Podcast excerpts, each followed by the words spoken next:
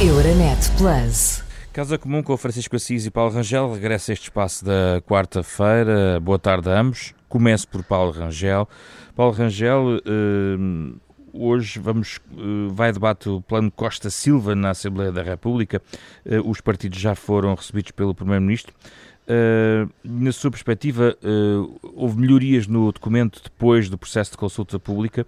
Ainda há espaço para melhorar ou mantém-se algumas eventuais até reservas que possa ter? Olha, eu sinceramente, do meu ponto de vista, continuo a achar este documento uh, um documento que não serve os propósitos ou os fins, as finalidades que, de que nós precisamos. Vamos cá ver. Como um documento estratégico inicial, uma reflexão, Uh, uh, e, portanto, ele poderia ter algum valor, embora sinceramente também não tenha visto, tenha trazido grandes coisas de novo, a não ser a exploração dos minerais, que me pareceu assim uma coisa mais, mais fora daquilo que é habitual nestas, nestas, uh, nestas reflexões. O problema é que o, o, os, os, planos que nós temos que apresentar em Bruxelas têm que ser planos concretos, isto é, temos que saber o que é que vamos fazer exatamente, em que é que vamos gastar o dinheiro, qual é a calendarização e, portanto, não é apenas dizer quais são os caminhos. Ainda por cima, no caso do Plano Costa e Silva, são tudo prioridades, portanto, quer dizer, ora, a própria palavra prioridade significa que nós temos que pôr umas coisas à frente das outras. Isto não significa que, por exemplo, eh, eh, não se trata de todas as questões, mas umas, terão, umas terão, serão prioritárias e outras não serão. E, portanto, o que eu acho é que no plano Costa e Silva falham uh, claramente, primeiro, a quantificação e planificação. Pronto. Eu não estou a dizer que tinha que ser o Costa e Silva a fazer isto. Eu só estou a dizer, depois do exercício que ele fez, o que se esperava era uma coisa muito mais desenvolvida e concreta e muito mais preparada para chegar a Bruxelas, porque em Bruxelas estes votos pios não vão servir de nada. Depois, segundo ponto, é preciso estabelecer prioridades. O que é que para mim é prioritário? É a ferrovia? É eh, a tal transição digital da administração pública? É uh, o apoio às empresas? É o apoio às exportações? É, uh, portanto, nós não sabemos o que é que é prioritário. Era preciso escolher três áreas e dizer estas vão ser aquelas que vão ser alavanca de Mas isso não compete ao governo? Não, vamos cá ver. Uh, ao governo, claro que com certeza compete, uh, compete uh, executar. Agora, quando estamos a falar de finalidades estratégicas que mobilizam quantias que nunca existiram, sequer em Portugal, para nada, uhum, até hoje, e evidentemente que isto tem de ser um exercício, em primeiro lugar, parlamentar. Os parlamentos, uhum, desde a Idade Média, são as instâncias onde se define onde é que se gasta o dinheiro. Portanto, como é que se recolhe o dinheiro e onde é que ele se gasta? E, portanto, eh, escolhas políticas fundamentais como estas não podem deixar de passar por um consenso parlamentar. E eu acho que ainda uh, há aqui outra questão, quer dizer, nós estamos a falar de, de um conjunto de investimentos nas mais variadas áreas que vão valer para 10 anos, não é? Ou para 7 anos, neste caso. Portanto, uh, enfim, no caso do plano de recuperação, propriamente dito serão 3 anos, mas no caso depois do MFF, isto é, do quadro financeiro plurianual, serão 7 anos. Portanto, estamos a olhar para investimentos estratégicos de, de, de, médio prazo e eu acho que é bom que haja um consenso nacional sobre esta matéria. Uh, uh, há um ponto que eu queria já dizer que para mim é crucial e que, aliás, já foi referido Uh, nomeadamente pelo PSD, mas também por outros partidos, que é a questão de haver aqui um investimento excessivo do lado do Estado e não haver uma aposta na economia e nas empresas. Portanto, mais uma vez, uh, uh, na lógica, aliás, socialista habitual, uh, vai ser uma parte do país apenas, que normalmente até é a parte votante no Partido Socialista, não por acaso, que vai ter este impacto de transformação. E, portanto, eh, sinceramente, isso é que me parece hum. errado. Dizer, eu preferia um plano Marshall para ajudar o mercado e a economia do que propriamente uma, uma, um, um, investimento, não é? Essencialmente centrado na, na, na, na própria administração. Paulo portanto, Rangel, gostava de ouvir ainda sobre este, este, este momento em que nos encontramos. Estamos à beira de um ciclo importante, vem o Orçamento de Estado, mas há também esta segunda vaga da pandemia. Uh, e o Primeiro-Ministro, desde agosto, diria talvez marcando as, aqui o calendário desde uma dupla entrevista ao Expresso um, que tem vindo a estar no dentro do debate, o próprio Primeiro-Ministro, por declarações que tem feito e por uh, outras ações. Com a pandemia, também o caso eh, que depois foi, levou a recuo da presença da Comissão de Honra do Luís Filipe Vieira, um, vê sinais de desgaste no Primeiro-Ministro que não são recuperáveis? Sinceramente, eu acho que nós estamos já claramente uh, no ocaso de António Costa. Isso para mim não é uma novidade, sinceramente. Eu acho que quando ele resolveu fazer um governo gordo de 20 ministros, não é? Uh, quando, ainda agora vimos uma revelação em que são só aparatos chiques, pessoas da própria, digamos uh, entourage dos ministérios e do Partido Socialista e até de alguns dirigentes socialistas que, que, que ocupam cargos governativos, era evidente que não havia capacidade de renovação. Pronto. Mas eu acho que António Costa entrou. O que é que acontece? António Costa, eu penso que aqui uh, uh, uh, há, há, um efeito da pandemia muito grande. Quando a pandemia surgiu, evidentemente que o governo ganhou um grande protagonismo, o que é natural. Aliás, por toda a Europa, os governos até ganharam apoio, no sentido que as pessoas estavam numa situação em que precisavam de, um, de alguma liderança e, e, e, e, digamos, de uma comunicação muito eficaz e de uma ação muito eficaz, e, portanto, e teve aquela ideia absolutamente do meu ponto de vista, despropositada de estar nas televisões de manhã à noite todos os dias. Pronto. Uh, e, e, e, portanto, o seu excesso de presença mostrou também essas suas debilidades. Eu acho que isto, neste momento, ele está a pagar isso, porque a verdade é que em Portugal a pandemia está a aumentar uh, claramente, a verdade é que em termos económicos estamos numa situação muito difícil, a verdade é que uh, não há uma ideia de Primeiro-Ministro minimamente mobilizadora para o país, não é? Uh, e, portanto, eu acho que. E depois cometeu este. E o que é que isto lhe deu? Este excesso de visibilidade e algum apoio deu-lhe a sensação uh, de impunidade. Uh, eu, para mim, considero muito grave, mesmo muito grave, que o Primeiro-Ministro tenha apoiado uma candidatura num clube de futebol só por si. Quer dizer, apoiar um clube de futebol em termos de, entrar nos seus órgãos ou de apoiar candidaturas internas eh, eu acho que é inaceitável para qualquer político, do meu ponto de vista. Uma coisa é ser adepto e outra é, é estar. Depois, neste caso, eu estava a apoiar uma lista, quer dizer, conta outras listas, mas um, um Primeiro-Ministro vai se meter nas eleições de um clube de futebol. Quer dizer, isto não cabe na cabeça de ninguém, é? E depois, segundo, o terceiro aspecto, pronto, este é o terceiro, era realmente que isto sabia, o Primeiro-Ministro sabia muito bem, sabia muito bem que estava aqui em causa um dos casos que eu considero o caso mais grave em termos judiciais uh, da história portuguesa do pós-25 de Abril. Hum. Não é, porventura, aquele que tem um impacto maior sob o ponto de vista dos danos que cria e, e, e eh, não, é? não enfim, o, o caso Sócrates é com certeza um caso enorme, o caso da pedofilia foi também um caso enorme, mas este põe em causa um princípio sagrado de qualquer Estado de Direito, que é a independência judicial. Paulo Rangel. o Primeiro-Ministro deixa-se associar a isto. Esta... É que isto, repare, é que o caso em si é gravíssimo e o Primeiro-Ministro sabia muito bem que esse caso estava, até sabia que estava para ser decidido, portanto, não estou a dizer que soubesse exatamente o dia em que ia ser, mas sabia que estava para ser decidida a acusação e que ela podia ter este, este efeito, com certeza que ele não sabia se teria ou não. E acabou por ter, da é última sexta-feira. Não, Eu... é muito grave, muito grave. Aliás, foi por isso Sim. que aquilo depois foi retirado à socapa com aquela solução.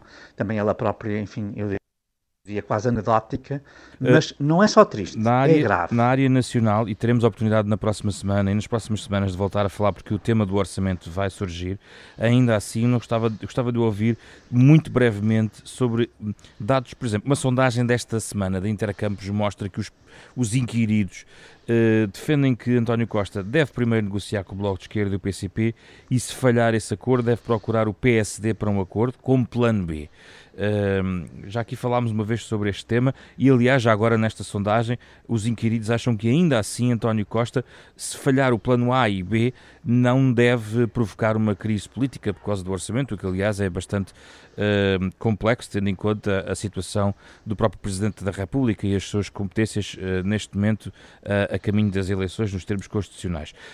esta ideia do plano B deve ser jogada fora, deve ser, eh, ou deve ser uma Repara, cartada eh, que está, que está sempre em aberto?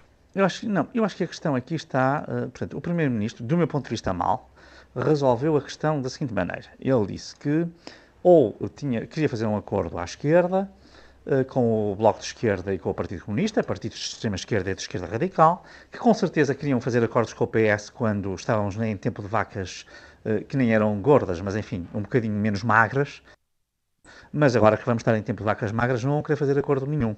Ou os acordos que fizerem vão ter impactos muito negativos, do meu ponto de vista, nas finanças e nas economias nacionais. E, portanto, eu ao Primeiro-Ministro não tinha tido essa precipitação de dizer isso assim. Uh, uh, e, portanto, uh, ao fazê-lo, ele próprio se meteu num beco sem saída, não é? Portanto, o Primeiro-Ministro meteu-se num beco sem saída, que é o de que só negocia com, com esses. no que toca ao PSD, eu acho que o PSD deve ter uma posição responsável, uma vez que o PSD não faz parte da solução do governo, não foi convidado, pelo contrário, até foi hostilizado expressamente pelo próprio Primeiro-Ministro. Uh, aliás, até com, com, com, com, ditos quase pessoais jocosos a propósito do líder do PSD. Uh, uh, portanto, com esse tipo de, de, atitude, eu penso que ele não vai lá nenhum. Agora, eu acho que ele não deve abrir uma crise política. Se ele quiser negociar com o PSD, claro que vai ter que aceitar as condições do PSD. E eu isso não estou a ver que ele aceite, portanto. e acho até que o PSD nisto deve ser muito firme. Portanto, deve encostar o Primeiro-Ministro às suas responsabilidades. Portanto, isto não pode ser o teatro das habilidades, que é, que é ora, agora estou com um, agora estou com outro, faço aqui, faço acolá, escapo pelos pingos da chuva, e o que nós vamos tendo são os incêndios de Pedrógão, são os casos de Tancos, uh, uh, uh, é agora, enfim, uma gestão da pandemia que não é, que não é brilhante do meu ponto de vista, mas enfim, não é bem isso que, que, que, que por muito lado se diz, e em termos económicos, um conjunto de opções muito erradas, e agora com, essencialmente com a questão do plano, para o futuro, eh, tudo muito mal. Uh, do meu ponto de vista, estamos. Uh, eu, aliás, falei antes do verão várias vezes e fiz apelos a que se reunisse toda a nossa capacidade de planeamento, que há alguma no país, esses recursos humanos, para trabalharem nos meses de julho e agosto a sério numa, numa visão perspectiva para aproveitar, porque nós, repare, três anos para, para gastar o dinheiro que aí vem não vai ser suficiente. E, portanto, o que vai acontecer é que nós nem sequer vamos utilizar as verbas todas e algumas delas vamos utilizá-las mal se for com este tipo de hum. exercício, digamos, eh, um pouco mais filosófico eh, do que propriamente, eh, eu diria, político e administrativo que estamos a fazer até agora. Esta questão do orçamento vamos acompanhar ao longo das próximas semanas. É, O orçamento faz parte deste pacote, claro. porque, obviamente, o orçamento vai ter aqui um Reflexo impacto... já, claro. Não, vai ser o, é o primeiro, é o primeiro passo, instrumento, é? sim. É o primeiro instrumento, uh, é a palavra certa. Uh, Paulo Rangel, tema europeu, também a Europa está preparada, preparada e está preocupada com a resposta à pandemia. Diversos Estados-membros, aliás, já ensaiam confinamentos parciais, loca, locais, digamos assim. Uh, a União Europeia, ouvimos no discurso do Estado da União por Ursula von der Leyen, quer aprofundar esta área da saúde. Gostava de o ouvir neste contexto da, da, retoma, digamos, da atividade europeia, mas olhando já para a segunda vaga, eh, numa das prioridades da, do Executivo Comunitário. Não, o que lhe dizia é o seguinte: não, eu não tenho dúvidas nenhumas de que a questão sanitária será sempre a primeira prioridade. Portanto, nós neste momento estamos uh, a trabalhar no, no, plano de recuperação. Não é? O Parlamento Europeu já deu o seu, o seu ok uh, quanto ao plano de recuperação, não quanto ao quadro financeiro plurianual. Uh, mas isto vai depender de 27 Parlamentos Nacionais, portanto, atenção que vem aí uma maratona muito complexa e, portanto, está toda a gente a contar com o dinheiro, mas uh, eu não sei se ele estará disponível. Faltam assim, as aprovações nos Parlamentos? Aprovações dos Parlamentos Nacionais e em alguns Parlamentos não vai ser nada fácil, não é? Uns porque são frugais e não, não, não, não, não são a favor das subvenções nem do montante que ficou inscrito para elas, que apesar de tudo é, é, bem menor do que aquilo inicialmente previsto, que é 390 mil milhões, quando inicialmente era 500 mil milhões, mas para além disso, uh, teremos também os Estados, uh, a Hungria e a Polónia com as questões do chamado Estado de Direito, enfim, portanto, vamos ter aqui ainda, com certeza, pelo menos, algumas angústias uh, pelo caminho.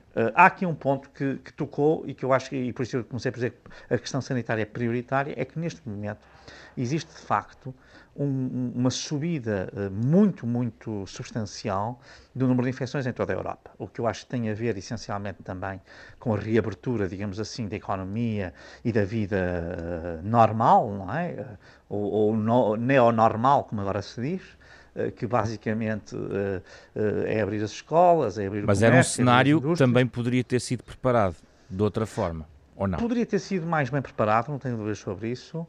Mas, eh, mesmo assim, repare, eu acho que este equilíbrio é extremamente difícil de fazer. E por isso é que eu uh, tenho sido muito favorável.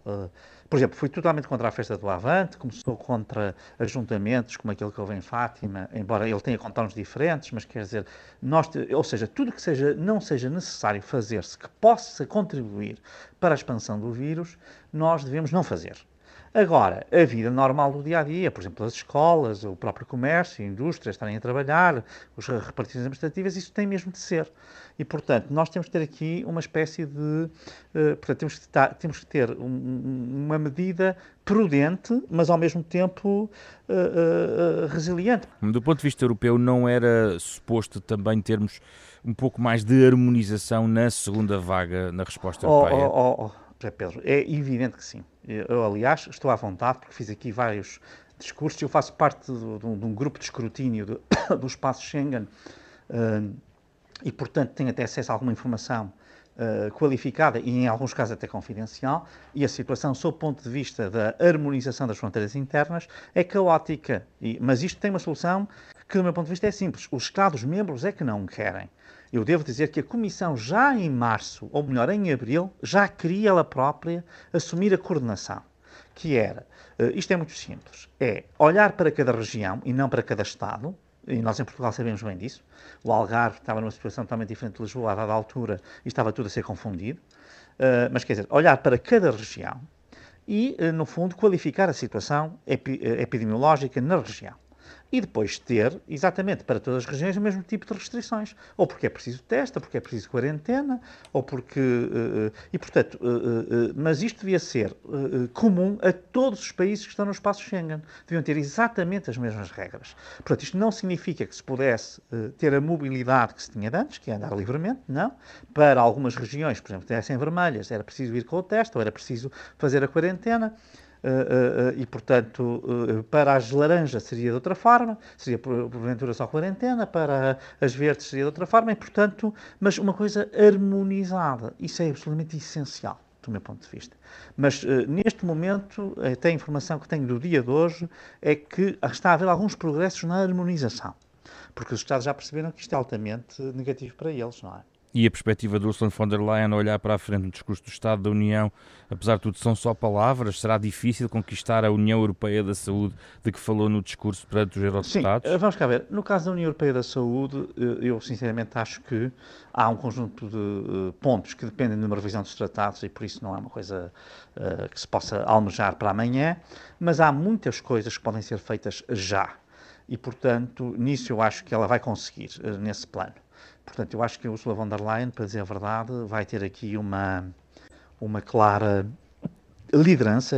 O discurso dela foi extremamente afirmativo. É evidente que ela não vai conseguir levar avante todas as coisas que propôs, mas ela mostrou uma coisa: neste momento é uma líder europeia de grande estatura e, portanto, tem o reconhecimento de toda a União e, portanto, isso é de facto, uh, ganhou um carisma não é? e uma capacidade de liderança que eu acho que lhe vão ser muito úteis nessas batalhas todas, porque são muitas frentes. É a frente, como dizia, de Schengen, é a frente das migrações. É, Ainda há o Brexit, mas isso migrações. temos tempo para falar. Tem, a questão sanitária e a questão económica, claro.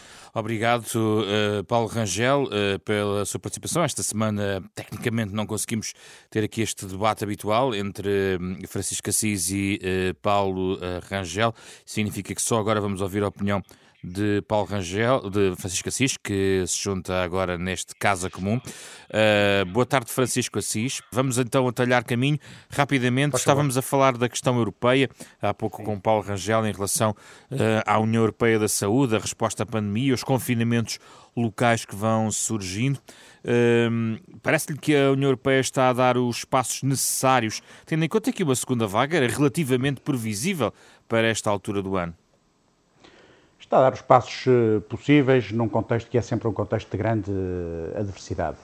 Até porque a evolução da pandemia se faz de forma diferente em diversas zonas da União Europeia. O que era desejável uma maior eh, articulação de esforços e de políticas entre os vários governos nacionais no âmbito da União Europeia. A verdade é que vemos que, por exemplo, mesmo no interior de alguns Estados nacionais, há respostas diferenciadas. É o caso, por exemplo, da Espanha, onde uh, as comunidades uh, autonómicas vão dando respostas diferenciadas consoante a gravidade da situação. Portanto, estamos de facto num campo que, apesar de, de já podermos introduzir aqui algum horizonte de, de previsibilidade, ainda continua a ser em grande parte marcado pelo desconhecido e os governos vão procurando adaptar-se em grande parte àquilo que são as evidências que vão uh, surgindo. Uh, e nessa perspectiva, a resposta europeia fica sempre, nessa dimensão mais global europeia, fica sempre um pouco prejudicada. Agora, o que eu acho importante é que se tenha percebido a necessidade de reforçar a cooperação europeia em matéria de políticas de saúde. Como sabe, essa era uma questão eh, que era uma questão do âmbito, que estava a ser tratada no âmbito do, do, dos Estados eh, nacionais e que agora, devido à pandemia, se percebeu que deve ser projetado também, em parte, nunca será totalmente, nem deve ser, mas que deve ser projetado em parte para o plano europeu, isto é, deve haver uma maior cooperação dos vários eh, Estados uh, europeus e deve mesmo haver uma política integrada uh, europeia para o setor uh, da saúde. Francisco Assis partilha esta ideia de Paulo Rangel de que Ursula von der Leyen nos últimos meses e com este discurso de Estado da União assume uma centralidade como figura, digamos, do processo europeu, ganha aqui alguma força extra e emerge como uma força central do processo europeu?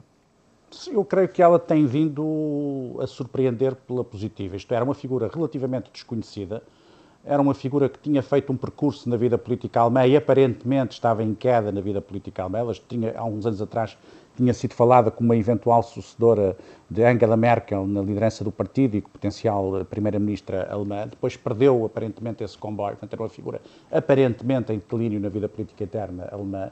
Quando se encontra esta solução, é percebida no contexto europeu como uma solução de relativo recurso e, como tal, claramente subestimada, e ao longo dos últimos meses ela tem vindo a revelar uma capacidade, uma qualidade de intervenção uh, política que tem esse efeito de surpreender pela positiva, o que eu acho que é muito importante neste momento e nesta fase da vida política uh, europeia, haver de facto algumas referências e creio que ela se está a afirmar uh, positivamente como uma referência no debate político europeu, até porque percebeu bem as questões eh, que estão neste momento eh, no centro das preocupações dos cidadãos da União Europeia eh, e está a procurar encontrar respostas e levar a que os Estados-membros da União Europeia também participem num esforço conjunto para que se encontrem as melhores respostas para estes graves problemas com que estamos confrontados. Nesse sentido, eu não quero com isto desvalorizar os anteriores presidentes da Comissão Europeia, em cada momento eles próprios que souberam ocupar o seu espaço. O Jean-Claude Juncker, em muitos, sob muitos pontos de vista, teve um papel importantíssimo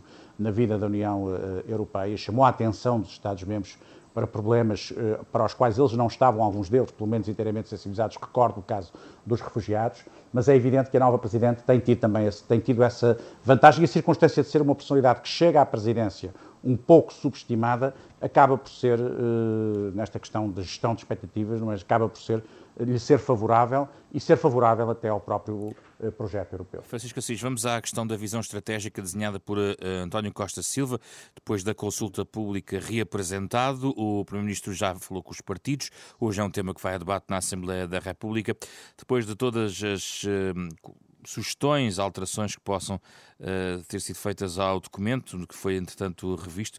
Uh, o documento, na sua perspectiva, está muito melhorado ou não fugiu do essencial e, na sua opinião, naquilo que é necessário ou não? Não sei se tem uma visão crítica em relação a ele. Vejo, ver, eu acho que esse documento de visão estratégica cumpriu as suas obrigações. É um documento, enfim, aberto, visão estratégica, aponta vários caminhos possíveis, várias soluções. É um documento muito, muito aberto Agora, o que importa é o programa de, eh, de recuperação e de resiliência eh, que o Governo vai apresentar em Bruxelas e que agora está a ser discutido. E esse é que é, de facto, o tema sobre o qual, o objeto sobre, documental sobre o qual nos devemos eh, debruçar.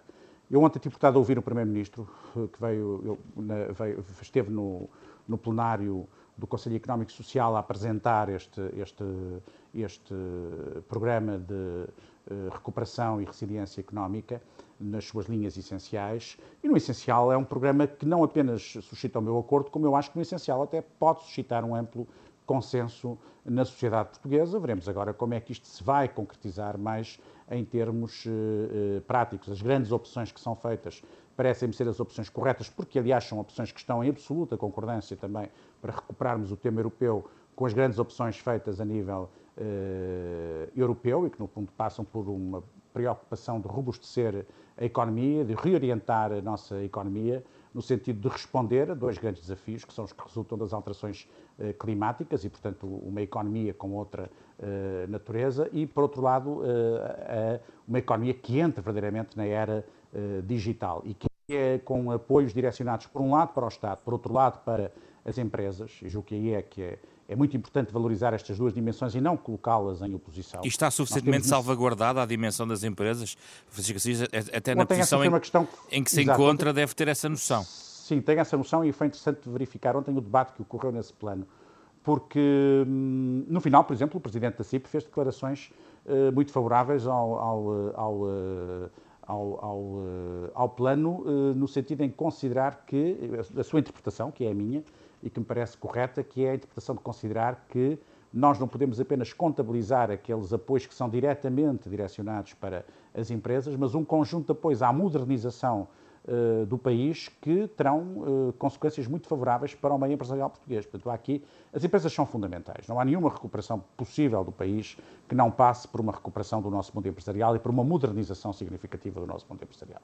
E é preciso ter noção que grande parte das nossas empresas são pequenas e médias empresas e muitas delas têm que dar um salto, uh, têm que se qualificar e têm que adquirir outra robustez. E, e, é importante que os fundos que vão ser colocados agora à nossa disposição também vão nesse sentido. E eu penso que há dos, da parte dos empresários uma grande abertura uh, para isso e uma grande consciência disso mesmo. Nós temos, felizmente, hoje, no movimento associativo empresarial, pessoas muito sensíveis a isso e percebem muito bem a importância uh, dessa, uh, dessa, dessa, dessa questão. Uh, por outro lado, a modernização das, do Estado, a modernização da administração pública, também é fundamental para a atividade económica em geral. Portanto, nós não podemos ceder à tentação de opor o mundo do Estado ao mundo das empresas, porque eles estão efetivamente articulados.